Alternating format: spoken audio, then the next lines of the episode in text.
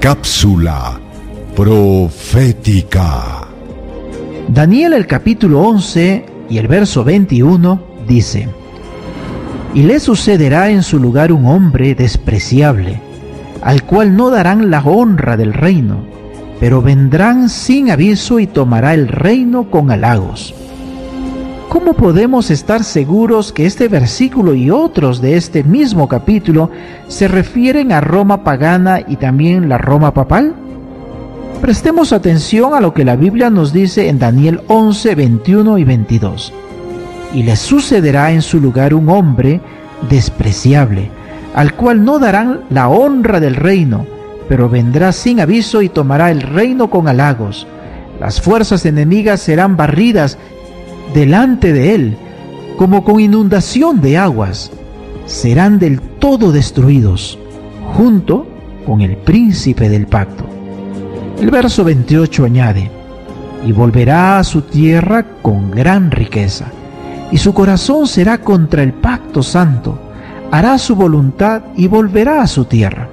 El 31 menciona, y se levantarán de su parte tropas que profanarán el santuario y la fortaleza, y quitarán el continuo sacrificio, y pondrán la abominación desoladora. Y el 33 y el 36 dicen, y los sabios del pueblo instruirán a muchos, y por algunos días caerán a espada y a fuego en cautividad y despojo. Y el rey hará su voluntad, y se ensoberbecerá, y se engrandecerá sobre todo Dios, y contra el Dios de los dioses hablará maravillas, y prosperará hasta que sea consumada la ira, porque lo determinado se cumplirá. Amigos, las mismas acciones del cuerno pequeño registradas en los capítulos 7 y 8 de Daniel se reproducen con mayor detalle en el capítulo 11. Según los versos 21 y 22, el hombre vil debía quebrantar al príncipe de la alianza. El término hebreo usado para príncipe en este versículo es Nahid.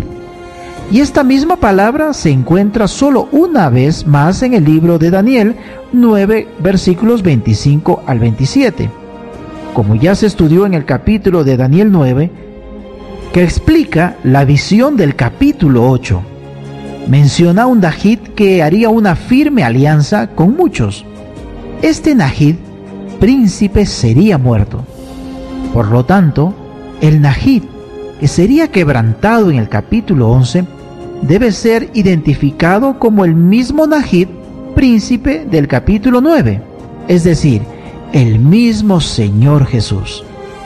Tanto la muerte de Cristo como la destrucción de Jerusalén se dieron durante el dominio del Imperio Romano en la fase pagana.